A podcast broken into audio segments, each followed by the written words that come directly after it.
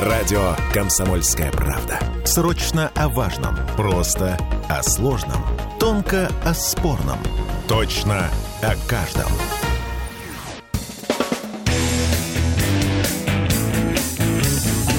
Где деньги, чувак?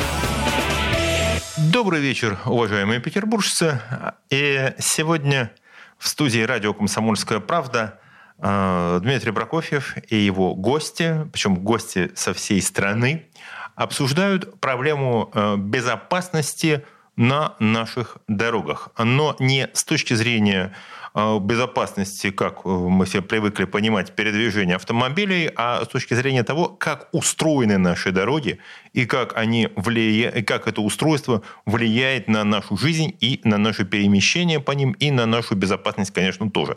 Потому что все мы здесь уже попробовали, что такое передвигаться зимой по нашему петербургскому ленинградскому льду, э, карабкаться через э, вот эти ледяные э, и снежные горы, которые сейчас, правда, начали таять. Да, конечно, к весне всегда у нас снег тает, хотя еще февраль.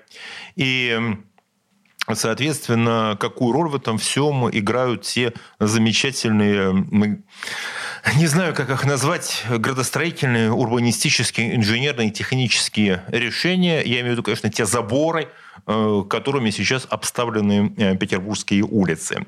И э, со мной в студии сейчас транспортный инженер Дмитрий Баранов и автор телеграм-канала «Город в движении». Здравствуйте, Дмитрий. Здравствуйте. И эм, из Южно-Сахалинска тоже замечательный э, российский урбанист, а, исследователь проблем а, городского планирования и тоже у организации уличного движения, директор ОНО «Центр развития городской среды» Василий Вишневский, также автор замечательного телеграм-канала «Городовод». Здравствуйте, Василий. Мое прощение. Здравствуйте. Ну что же, э, тогда вопрос, наверное, я начну с... Э, здесь обращаюсь и к Дмитрию Баранову, и к Василию Вишневскому. Э, откуда вообще на дорогах взялись, я имею в виду вдоль, вдоль проезжей части, вот разделе между тротуаром и проезжей частью, и вокруг перекрестков взялись еще вот эти заборы – которыми у нас обставлен город. И действительно ли они помогают э, безопасности и обеспечению безаварийного движения? Дмитрий. Ну, если начать, откуда они взялись, э, то однажды, изучая документацию на организацию движения, точнее даже ремонт одной из, одной, одной из улиц Петербурга, я такое небольшое мини-расследование провел и выяснил, значит, откуда взялись, собственно, эти заборы что есть у нас в России такой справочник по безопасности дорожного движения, на который ссылались разработчики документации, которые, значит, э, по сути, являются переводом руководства норвежского еще 80-х годов. А в свою очередь, в норвежском руководстве рекомендации по установке ограждений пешеходных опираются на исследования 60-х годов примерно.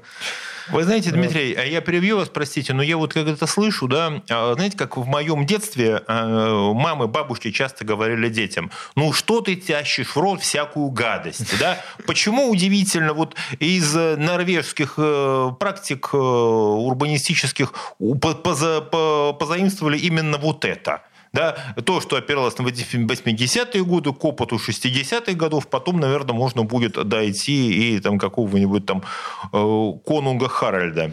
Ну, дело на самом деле, конечно, не в Норвегии, просто как бы пешеходное ограждение достаточно очевидная такая мера, э, которая Поначалу, если как бы вот э, есть какой-то определенный опыт автомобилизации, то кажется, что это действенная мера. И действительно, в некоторых условиях это работает. Вообще, в принципе, проблема многих таких плохих э, вещей в том, что они на самом деле работают. Просто они работают не так хорошо, как можно было бы сделать по-другому. И это мешает, собственно, искать альтернативные решения. А, тогда я адресую вопрос э, Василию Вишневскому. А, Василий, скажите, пожалуйста, а вот это обязательное сейчас условие, чтобы раз уж вот в тех стандартах э, по безопасности, о которых упомянул Дмитрий Баранов, чтобы у нас вдоль улиц были эти заборы? Или можно действительно э, придумать что-то еще? Ну, смотрите, на самом деле всегда нужно исходить из контекста. А, ограждение в настоящей, э, современной а, и актуальной, э, скажем, национальных стандартах, да, которые сейчас действуют, они позволяют в некоторых случаях ограждения не устанавливают. Но все-таки сама суть, почему их начали ставить, она уходит в корень э, объединения позиций стран, направленных на обеспечение безопасности движения, вообще, в принципе, его организацию. В наша страна является участницей Венской конвенции о дорожных знаках, разметке и, соответственно, а, других э, организаций, да, которые там объединяются с точки зрения анализа опыта, предотвращения а, там, смертельных ДТП, а, проводятся различные международные конференции. И на этих конференциях принимается всеми странами, что, ребята, вот основные принципы, которые позволяют ее обеспечить. И в нашей стране ограждение прописано в нормативах как, по-моему, как минимум 1974 года э, есть руководство по обеспечению тоже э, движения пешеходов, и это ведомственные строительные нормы.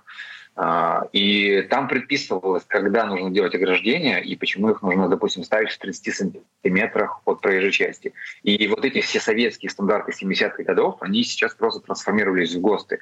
Но учитывая опыт разных стран, а, по эксплуатации этих ограждений а, в, большом количестве в городе, а, начинают страны приходить к определенным результатам неэффективности, либо нецелесообразности, либо увеличения затрат на содержание на фоне той безопасности, которую они обеспечивают. Поэтому сейчас идет послабление применения ограждений если так вот вкратце показывать. Я понял. Э, это внушает такую мне лично надежду, что у нас, по крайней мере, э, понятно, что те ограждения, которые уже поставили в городе, да, за них будут, наверное, биться до последнего, чтобы они стояли.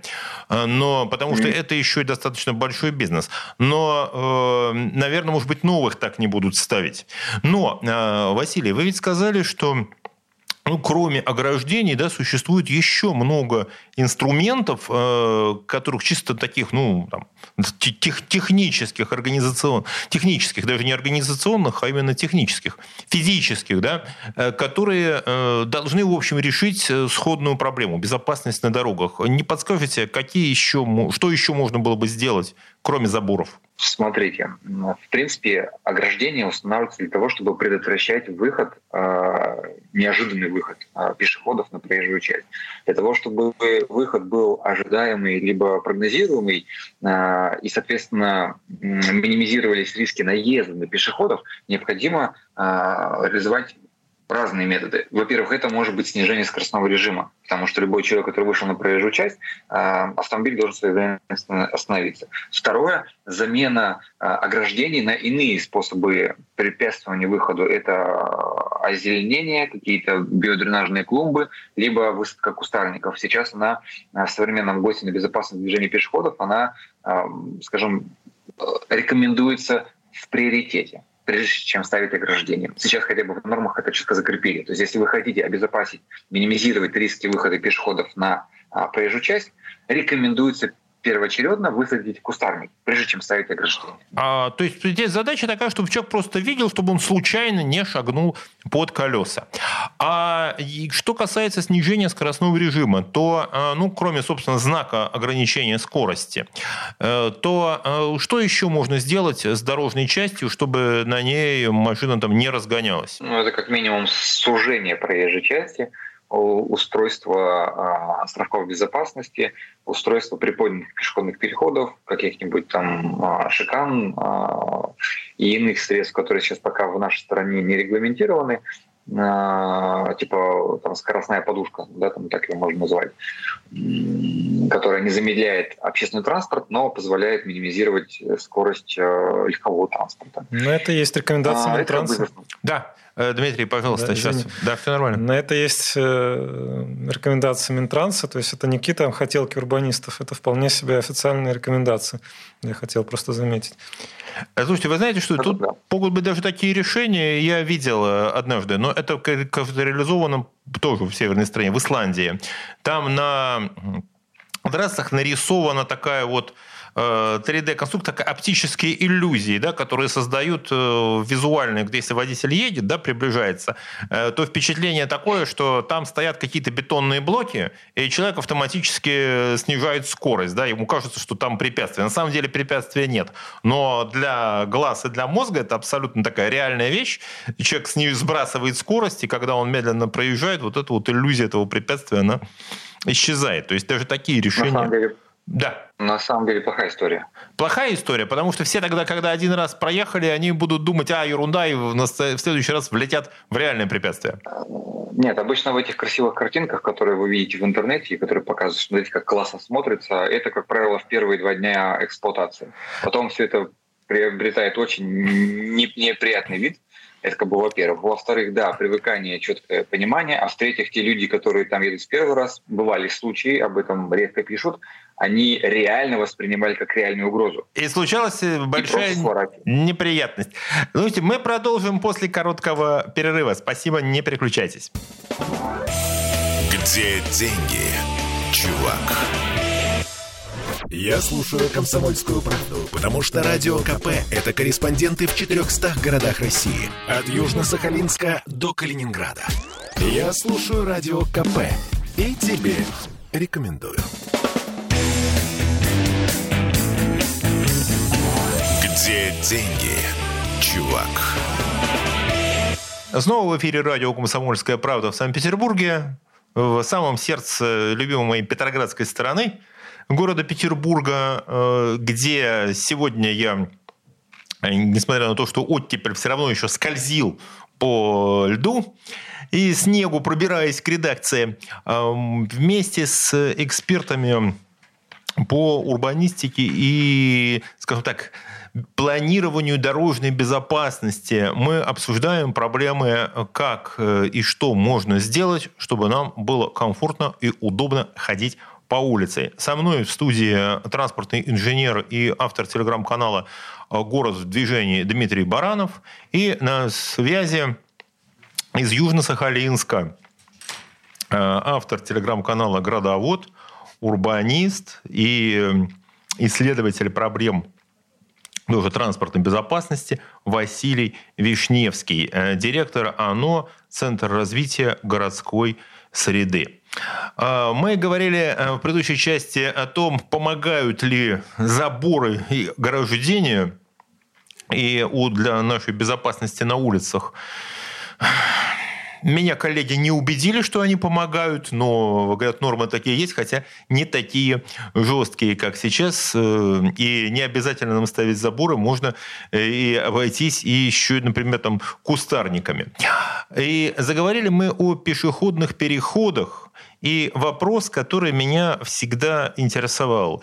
Э, вот в последнее время, когда я стою на перекрестках, да, в, на петербургско-ленинградских улицах, я стою минуты по полторы, ожидаю перехода, и э, вопрос, а сколько вообще нормальное время, сколько я должен стоять у перехода? Да, отлично, хорошо, есть переход, светофор. Сколько я должен стоять у перехода э, и как быстро я должен его перейти? Потому что у нас на некоторых магистралях сейчас там 20 секунд Э, всего переход, и на такую как бы ширину даже я там со своим ростом и скоростью перемещения едва-едва успеваю за эти 15 секунд закончить переход. Э, кто мне подскажет, с какой вообще частотой должны работать светофоры? Ну, по поводу зеленого сигнала, в принципе, вопрос проще, потому что есть определенные нормы на это. И это время вычисляется, исходя из средней скорости движения пешехода и ширины, собственно, проезжей части, длины перехода. И можно так напомнить примерно, сколько это? Потому что, еще раз, э, вот представьте себе, здоровый человек, метр девяносто, ходит быстро и, значит, перемещается. И вот я едва-едва успеваю перейти. Ну, вот это именно что средняя скорость, причем это средняя скорость по исследованиям тоже, опять же, еще каких-то 60-х годов когда не очень сильно заботились о там, маломобильных группах, было меньше стариков.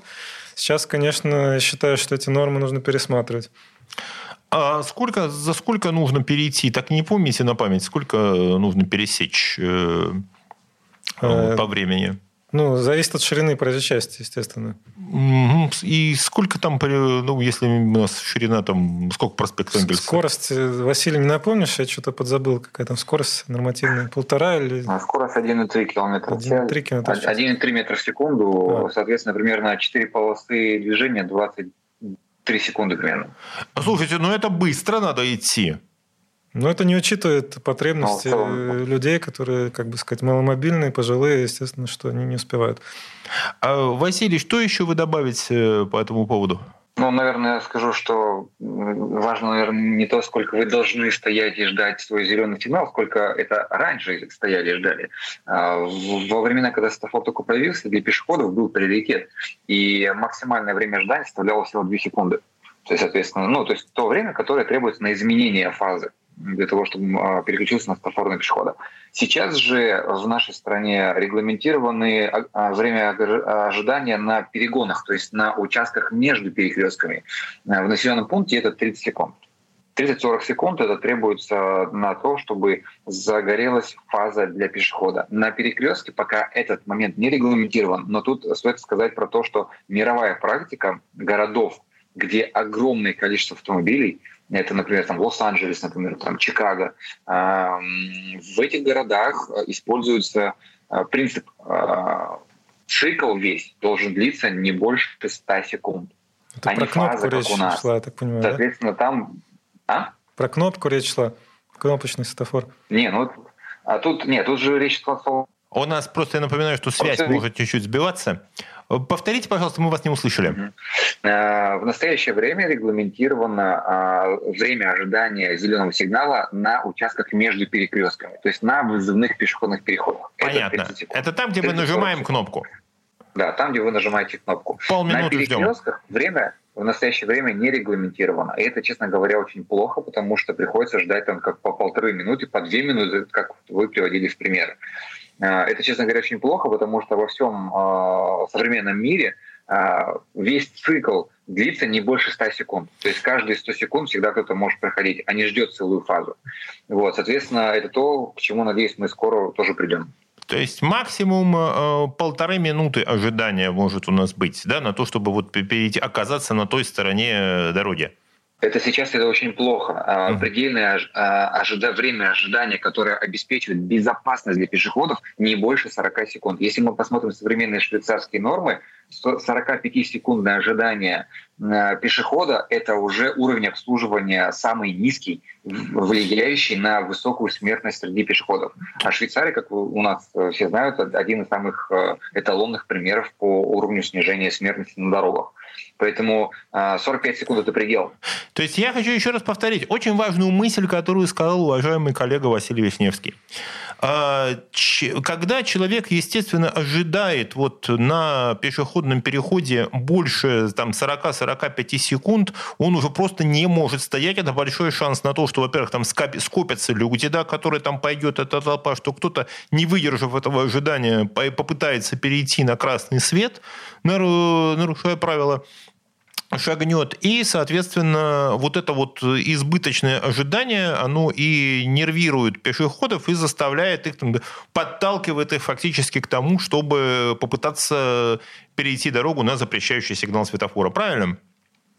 Психология несколько по-другому работает. Смотрите, люди не совсем там терпеливые, да, бывают, они могут и пойти на красный. Основная проблема заключается в том, что людям, людям как, как правило, нужно куда-то идти. Например, на автобусную остановку, куда-то там на метро, куда-то на встречу и так далее. Соответственно, автобусы, которые ходят э, по расписанию, да, и чтобы не э, долго ждать там следующий автобус там, через 20 минут, там, через 15 минут, э, вот это 10-секундные там даже могут быть э, ожидания, они приводят к тому, что люди начинают бежать на красный, чтобы успеть на долгожданный автобус. И... У нас очень часто так происходит э, печальная ситуация из-за этого. Сам, э, сам оказывался в таких ситуациях, когда э, ты видишь, что вот тебе действительно нужно э, перейти, там, сделать несколько шагов, да, и оказаться... И это тоже сложный момент, потому что у нас... Э, наверное, как-то можно согласовать вот эту историю, чтобы автобус не только подходил э, там по расписанию, но к нему еще можно было бы и безопасно подойти и своевременно, да, так, чтобы он учитывал еще и вот эти вот э, светофорные циклы. Наверное, можно так сделать. Технически возможно, да. Вот подсказывает, нет, технически возможно. Я просто вспоминаю свой опыт, когда я первый раз оказался за рубежом в конце 90-х. А для меня был такой полный шок, э, когда я увидел, что водители пропускают пешеходов на пешеходных переходах. Да, я бывало подходил к пешеходному переходу, видел, что машина останавливается, я ждал, пока они проедут.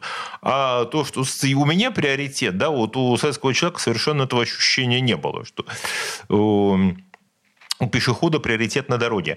А, я задам такой вопрос уважаемым коллегам у кого все-таки должен быть приоритет на дороге? У пешехода или у автомобиля? Дмитрий Баранов. Ну, смотрите, пешеход – это не, какой-то там, не какая-то разновидность людей.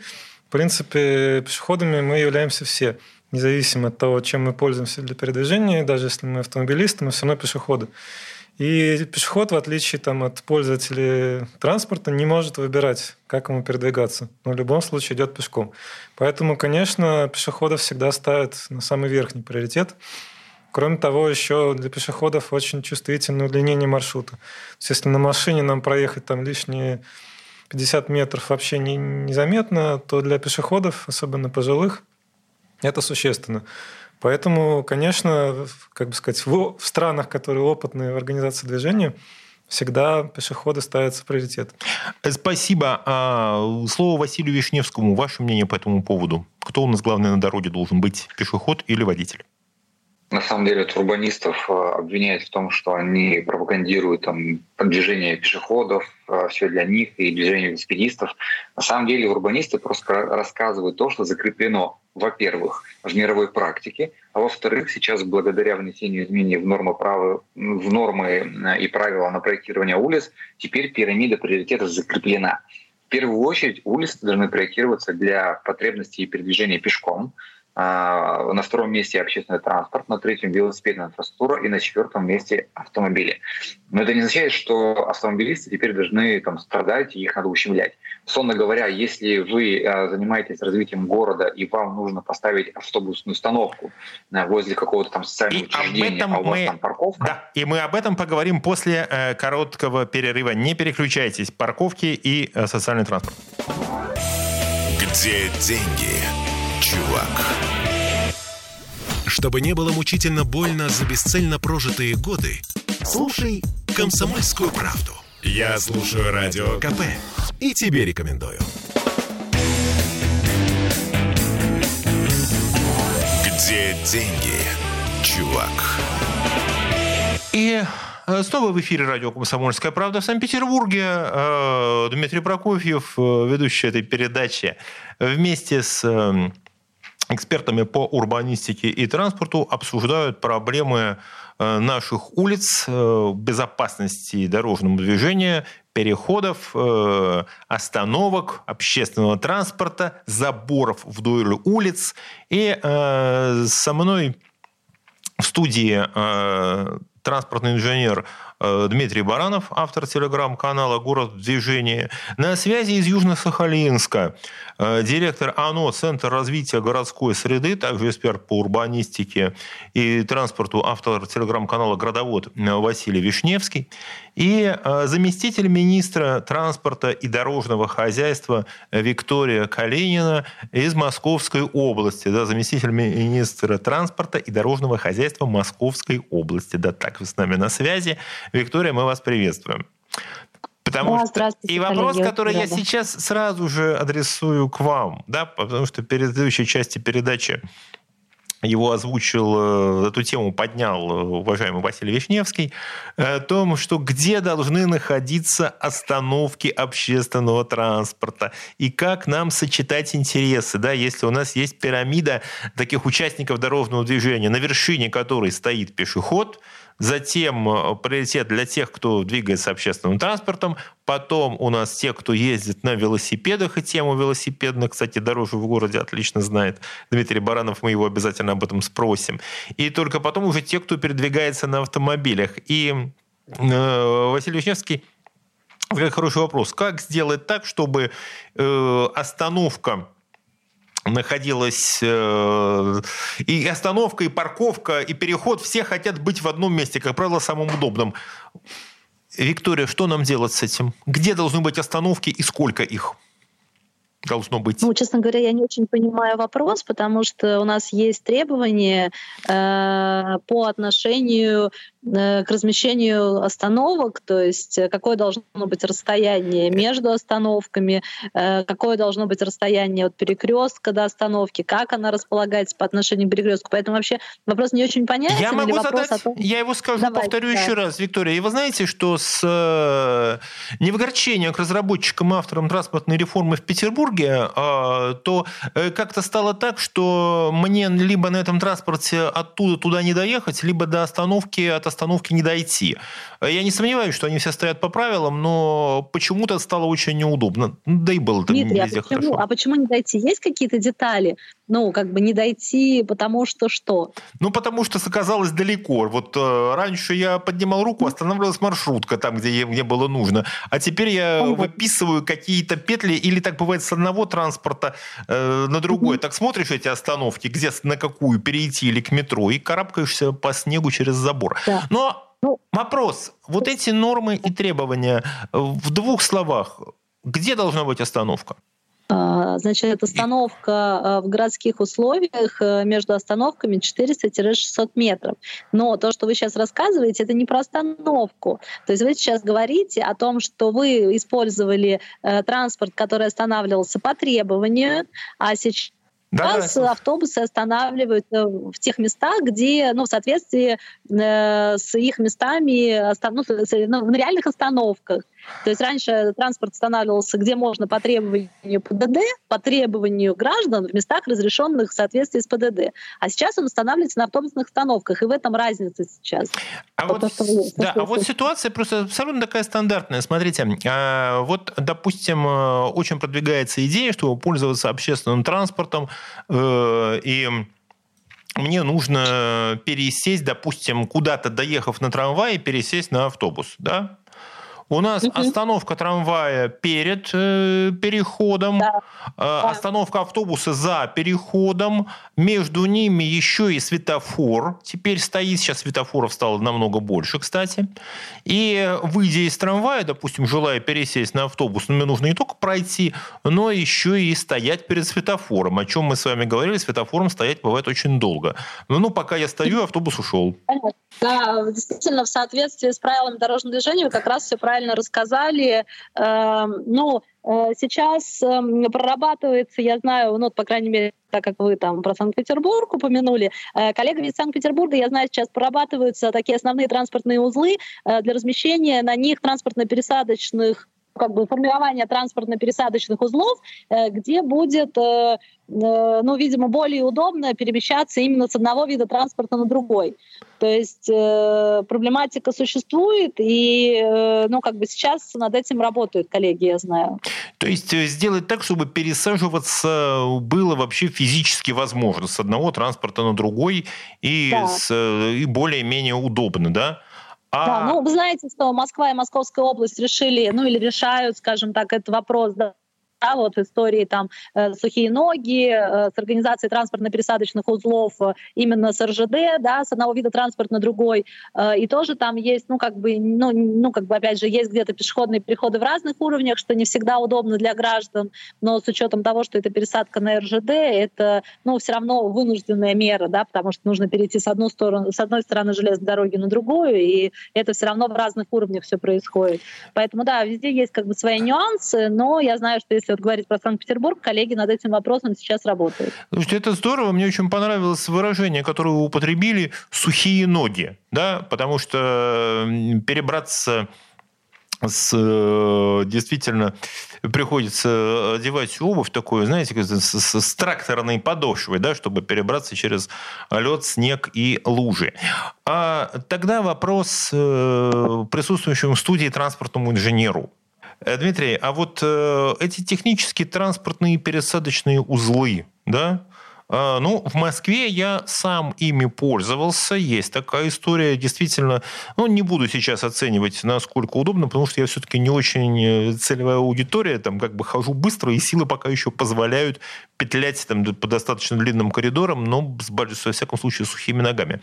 А в Петербурге сейчас э, что вот с вашей точки зрения, где у нас могут появиться вот эти транспортно-пересадочные узлы и могут ли вообще, как вы оцениваете вот происходящее в этой сфере? Ну, у нас есть э, определенная программа по транспортно-пересадочным узлам. Подробности, как идет процесс, я не знаю. Знаю, слышал про старую деревню, например. А мы вообще мало знаем да. подробностей про то, что у нас будет происходить на дорогах, но здесь уже вопрос не к экспертам, урбанистам, ну, наверное, да. а к властям. Э, ну, есть у нас э, такой первый в городе транспортно-пересадочный узел полноценный, который еще давно-давно возник. Это Ладожский вокзал, где действительно можно выйти из метро и сразу сесть на транспорт. Но, но, ну, сожалению... сейчас пока никуда не сесть, потому что ну, Ладожскую ремонтируют. И... Э, Ее ну, уже вот, открыли. Уже открыли? Да, вчера. Какое счастье. Значит, еще просто действительно сократится вот этот транспортный коллапс у нас на... вокруг там Новочеркасской. Но в целом, на, на мой взгляд, э, как бы не хватает немножко опыта в организации таких ТПУ. То есть есть отдельные примеры хороших ТПУ, но нету массовости. Вот в этом сейчас проблема. Ну и есть еще вопрос нормативов. То есть, например, на мой взгляд, расположение остановок трамвайных до перекрестка, автобусных после – это такое нормативное требование оно не совсем адекватно, потому что оно опирается на традиционную схему организации движения – в некоторых случаях, я считаю, от этого можно отступать, и от этого реально отступают, но ГОСТ этому немножко мешает. Слушайте, а вот история, с которой у нас была в, в Ленинграде, в Петербурге, а, на Лиговке, где есть движение автобусов по тем же там трамвайным путям, да, я сам такую штуку видел в Амстердаме, э, да и не только в других городах она есть. Э, как вы относитесь к такому решению, когда у нас э, вот общественный транспорт, да, допустим, и трамвай, и автобусы, они идут э, по, одной, по одной полосе? Ну, это достаточно неплохое решение, если позволяет интенсивность э, движения общественного транспорта. То есть, если у нас очень много транспорта, то автобусы начинают мешать трамваям и наоборот. На Лиговске, мне кажется, это такое вот на пределе решение. То есть, если еще чуть-чуть туда добавить общественного транспорта, то эта выделенка уже может не справиться. То она перестанет быть выделенкой. Ну, и она и сейчас, в общем, иногда сбоит, особенно когда ДТП на путях, трамваи встают, встают вместе с ними автобусы. То есть, есть определенные проблемы с этим. Э, вопрос тогда ну, у нас до окончания нашей э, четверти минута. Э, Василию Вишневскому, ваше мнение по поводу организации вот этих транспортно-пересадочных узлов? Ну, на самом деле, э, сейчас и нормативка есть на транспортно-пересадочные узлы. Я сам являюсь сторонником реализации таких решений. Мы у себя в Южно-Сахалинске э, в прошлом году э, реализовали крупный проект. Мы создали два транспортных узла, которые позволили только само обустройство ТПУ в 10 раз увеличило пассажирооборот на пригородном железнодорожном сообщении, то есть скоростном транспорте. То есть создалась вот, реальная мотивация у людей пользоваться вот этим общественным транспортом? Ну да, потому что это стало удобно. То есть автобусы подходят на железнодорожную станцию, а, пересаживают на скоростной вид транспорта и дальше потом уже едут в город.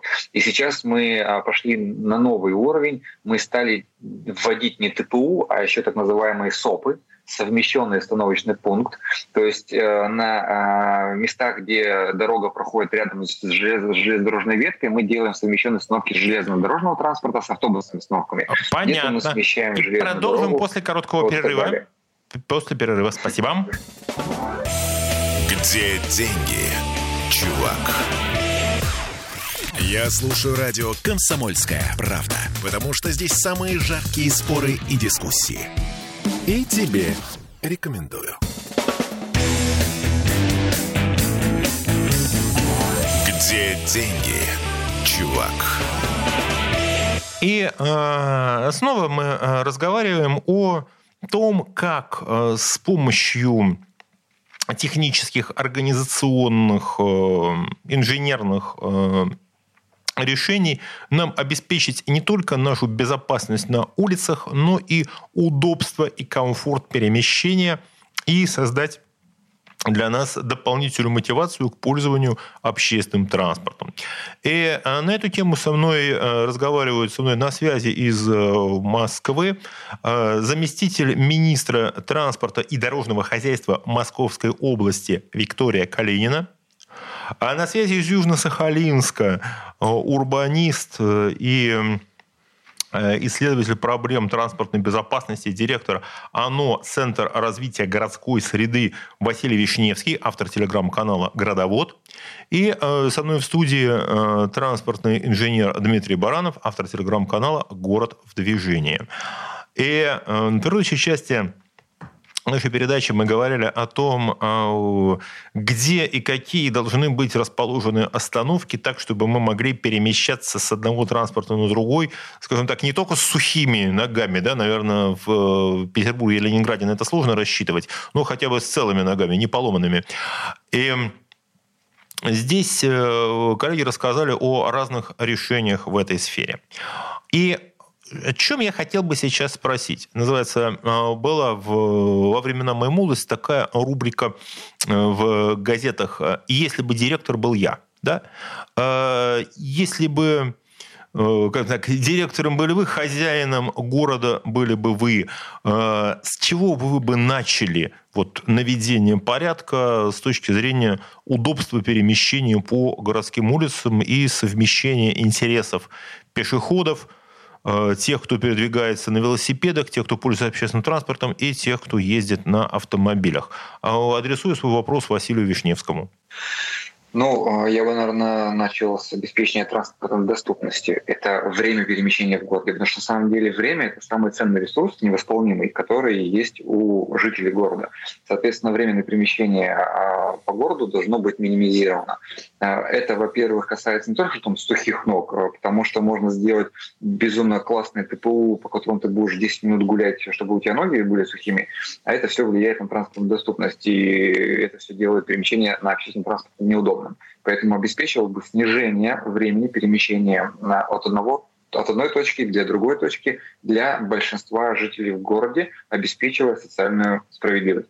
Общественный транспорт – это социальная услуга, ее нужно а, в этом плане и развивать. А я могу сказать, э, Василий, я с вами просто готов проголосовать за вас двумя руками, потому что э, здесь у нас э, в Петербурге, когда я думаю, что я доеду до метро, потом я буду идти до него 5 минут, потом я буду спускаться в него еще, подниматься еще 15 минут, дольше, чем я буду ехать между двумя станциями, а потом опять на транспорте поеду еще куда-то, да, я думаю о том, что нет, лучше я поеду на такси, здоровье дороже. Э, Дмитрий Баранов, с чего начали бы вы? Ну, конкретно для нашего города, на мой взгляд, одна из самых таких вопиющих проблем сейчас является трамвайные остановки, потому что та ситуация, когда... Что не так с моим любимым видом транспорта? Когда пассажиров высаживают прямо на проезжую часть э, в поток автотранспорта без каких-то платформ, то это, конечно, ну, это просто неприемлемо, я считаю. Э, слушайте, я бы добавил еще, что у нас есть такие места в городе, как раз у станции метро, да, где огромный пассажиропоток, где подходит трамвай, из него вываливается, ну, все практически вот на станции метро едут, толпа выходит на маленький такой островочек с забором, надо сказать, с забором, и потом она ждет как раз еще там минуту, она ждет, пока включится светофор, и чтобы с этого светофора дойти до метро или перейти на какие-то другие виды транспорта. То есть, э, правильно понимаю, что нужно сделать, э, трамвайные остановки должны быть э, с платформами, да. и должны быть удобны для пассажиров. Ну, платформы – это даже не только вопрос э, там, удобства, это прежде всего вопрос безопасности, конечно, чтобы люди не попадали под машины, потому что люди погибают. Это реально проблема, из-за которой люди погибают. Я могу и сказать, я однажды шагнул прямо под колеса автомобиля, из выходя из трамвая, на который не остановился. Скорость посадки. То есть, если мы делаем платформу, то люди быстрее садятся в транспорт, он меньше теряет времени. И трамваи в нашем городе – это все-таки важная составляющая транспортной системы. У него огромный, огромный потенциал, который сейчас совершенно не реализован из-за того, что трамваем крайне неудобно пользоваться. Я напомню, что я помню время, когда из ну, района, условно, тут э, там ленинградцы, петербуржцы знают, ну, примерно там Светлановская площадь, площадь Мужества, до центра э, Петербурга, ну, там до Мариинского театра на двух трамваях, там с одной пересадкой, можно было доехать минут за 45-50, да, это быстрее, чем сейчас э, с метро, ну, это сопоставимо, наверное, ну, на автомобиле так ехать 25-30 минут, если по пробкам. То есть это действительно был ленинградский трамвай легендарный для самого трамвайного города мира. Я тоже за возвращение на наши улицы современного трамвая. А, Виктория, вы слышали нас? Я напомню, что Виктория да, Калинина коллеги, я... заместитель министра транспорта да, да, да. и дорожного хозяйства Московской области. С чего бы начали вы? Да, спасибо. А, вы знаете, я, может быть, такую нетрадиционную историю как бы затрону, тему, да, вот то, что сегодня не обсуждалось э, активно. А, на мой взгляд, нужно Мы вести активную, активную работу с детьми. Э, с детьми, э, чтобы обеспечивать их безопасность движения на дорогах. Сейчас очень много средств вот этой вот индивидуальной мобильности, которые используют дети, и э, ну, это очень ну, так, элемент нашей жизни и нашего движения, от которого нам уже не отказаться.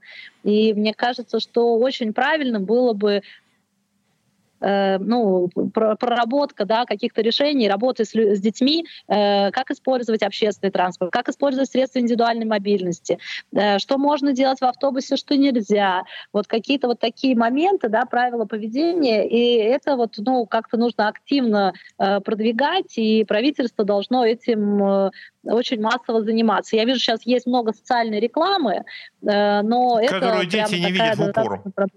Честно говоря, вот да. могу сказать, как человек не, не чужой рекламному делу, и я преподаю маркетинг, могу сказать, что детям вот на то, что называется социальной рекламой, дети ее в упор не видят, и все даже не, они даже не понимают, что это какое-то руководство к действию, если честно. Ну, эм. вот, да, это, это тема, над которой, ну, нужно активно работать, потому что смертность на дорогах, и в том числе, я вот повторюсь, э, связано это вот со средствами индивидуальной мобильности, это в том Велосипеды, числе... Велосипеды, самокаты, вопрос... скутеры, доски, да. ролики да. и так далее, да, на которых, да. в общем, да. перемещаются. А вот, ну, что же еще, наверное, э, здесь... Э, я, конечно, бы хотел услышать от вас еще какой-то вопрос чисто такого технического решения, что, что сделать, чтобы... Я вот просто, ну, понимаете, как это, снижать время в пути, это, конечно, хорошая рекомендация, но она включает в себя очень много э, нюансов, которые, ну, иногда друг другу противоречат. А, знаете, что важно, наверное, для всех, э, все-таки вот, ну, и мы обсуждали это на всех уровнях, э, планирование, то есть транспортная сеть — это сеть. Вот важно подходить к развитию сети именно сетевым образом, то есть не решать локальные задачи вот здесь и сейчас, а нужно смотреть, как это будет работать в сети. И вот сегодня все, что обсуждалось, оно обсуждалось про это. Не отдельно стоящий светофор, а как бы ну, светофоры там на одной улицы, да, их взаимодействие. Не отдельно там платформа, а платформа там или вот э, автобусные остановки, а именно в узле. То есть и все наши решения должны быть нацелены э, на использование максимально, да, в рамках нормативов, но на рассматривание конкретно в узле, индивидуально, а не вот э, как бы как-то, э, ну, штампами. Я понял. Да, то есть да. Я понял вашу идею, и на самом деле, э, Виктория, я могу только приветствовать, что люди с вашим опытом и с знаниями да, глубокими в этой сфере занимают сейчас ответственные должности. Это очень хорошая история. И что я мог бы сказать в завершение? Безусловно, мы вернемся к этому разговору. Потому что что я услышал от уважаемых коллег, это, в принципе, совпадает с тем, что знаю я, там, как экономист. Невозможно исправить системные проблемы какими-то локальными решениями. Да? но при этом э, нельзя подходить, э, скажем так, с едиными, э, со штампами к разной ситуации. Да, вот это то, что называется «думай глобально, действуй локально». А, с одной стороны, нам нужны действительно системные решения в сфере транспорта, понимание, что вот наша транспортная сеть это для города это все равно, что кровеносная система для человека. И городская экономика это в огромной степени производная от ее транспорта. И то, что и в самых разных, и в Москве, и в Петербурге, и на Южно-Сахалинске проблемы оказываются очень схожими, но могут быть в силу там, местной специфики разные решения и разные подходы да, на основе научных знаний, на основе э, там, а, опыта и людей, которые их принимают, и, конечно, э, в этом должны участвовать, о чем сказала Виктория Калинина, в этом должны участвовать все. Это не только решение чиновников, э, инженеров, э, строителей, это еще и решение всех нас. Так что мы будем возвращаться к этой теме. Огромное спасибо, уважаемые коллеги. Василий Вишневский, Дмитрий Баранов, Виктория Калинина были с нами в эфире. Спасибо. И э, до встречи через неделю в эфире радио «Комсомольская правда» Петербург. Спасибо. Спасибо. Спасибо. Где деньги, чувак?